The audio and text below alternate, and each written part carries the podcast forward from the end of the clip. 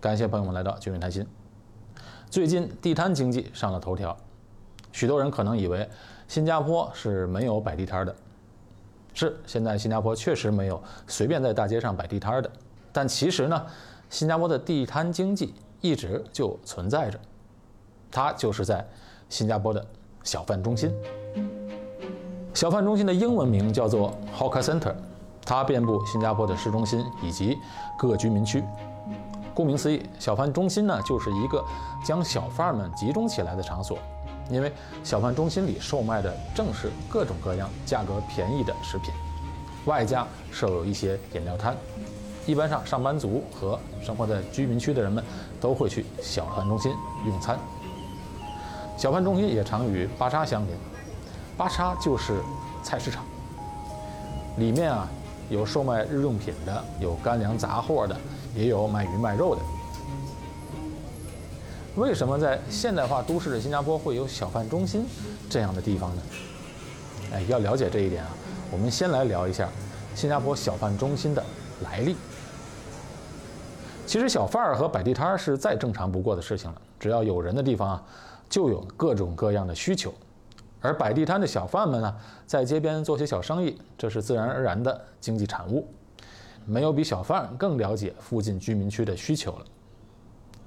早年新加坡的小贩多在街边做生意，许多呢还都是流动性质的，一个推车四处去。居民人口一多，小贩也就多起来了，沿街叫卖的、卖各种各样的食品的都有。一方面呢，这是繁荣起来的象征，但是同时也带来了卫生和市容脏乱的问题。所以后来政府就着手整顿这些问题。不过，当年的整顿呢，它不是取缔小贩，而是要将他们纳入合法管理体制内。因为很显然，如果把这些人都取缔了，他们的生计也没有了。所以啊，当时就用了一年的时间，为小贩们进行注册登记，并且开始有计划地建造小贩中心，让这些小贩搬进来。那原来这些小贩们在外面摆地摊、摆摊位，风吹日晒，下雨天呢也没有一个躲雨的地方。搬进了小贩中心后，可以遮阳挡雨，让他们继续在这里营业。原先的顾客们看到小贩中心里面干净整洁，就更喜欢来到这里用餐。而这些小贩们呢，也都保住了自己的生计，这样一举两得。到了1986年的时候。政府大大小小建造了一百多个小贩中心，遍布了全新加坡。小贩中心这种模式保障了什么呢？它保障了个体经营的发展，个人能以很低的资本创业，而且也为顾客们带来了鲜明的个人特色的小吃。哎，我就喜欢在小贩中心里吃饭，特别是一些比较出名的摊位。那去这些地方呢，光顾呢还需要排长队的。在小贩中心吃饭，这里呢，它比较有人情味，因为老板往往就是厨师，厨师就是老板，不像在商场里的食阁里面，它非常商业化。可别小瞧这些小贩中心，这里啊可是卧虎藏龙，许多做事认真的老板们可以把自己的手艺做到极致。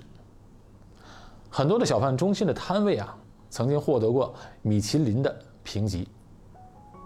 还有人从小贩中心起家，逐渐创立了连锁餐饮集团，所以千万不要小看这些摊位。摊位虽小，有些有情怀的老板们可以把这里的美食发扬光大。那小贩中心的租金多少钱呢？以前啊非常便宜，当然现在租金的中位数也不贵。在九十年代的时候，曾经推行过“饭者有其摊”的计划。就邀请摊主们与政府签订长达二十年的摊位的使用契约，其实呢，就是让他们用低廉的价格买下摊位来。你想，人生能有几个二十年呢？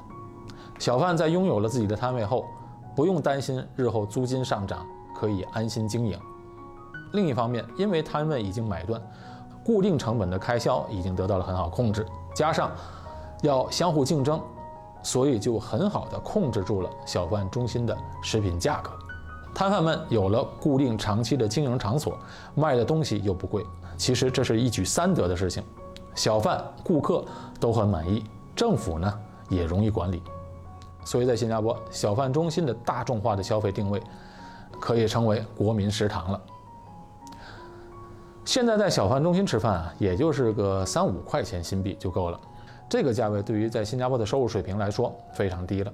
那在其他国家呢？不要说在美国、欧洲那些地方都比较贵，就算在马来西亚、仰光、啊缅甸这些地方、这些城市，三五块钱的新币也不算贵了。小贩中心的价格便宜，商场的食阁也就不能贵到哪儿去，因为毕竟卖的东西啊都是差不多的。所以小贩中心呢，它也是稳定物价的一个重要的因素。大家知道为什么新加坡的物价相对来讲便宜了吧？从根本上来讲，其实。还是政府的政策在扶持，因为这些小贩中心是政府在收租，所以很容易调控。那在经济危机来的时候，临时的免租减租那是一定的。那最近就因为疫情的影响，小贩中心的租金最高能够免掉四个月。当初建立小贩中心的初衷是为了改善市容，让小贩们有个安身之所。但是时隔三十年后，小贩中心的文化深入人心。成为了新加坡人不可或缺的一部分，所以呢，在二零一一年开始又重新开始兴建新的小贩中心，在新的居民区为人们提供经济实惠的食物，所以小贩中心这个形式啊会一直持续下去。这个其实就是新加坡的地摊经济。好，请大家关注我在 YouTube 和西瓜视频的节目，点赞、评论、转发，谢谢大家。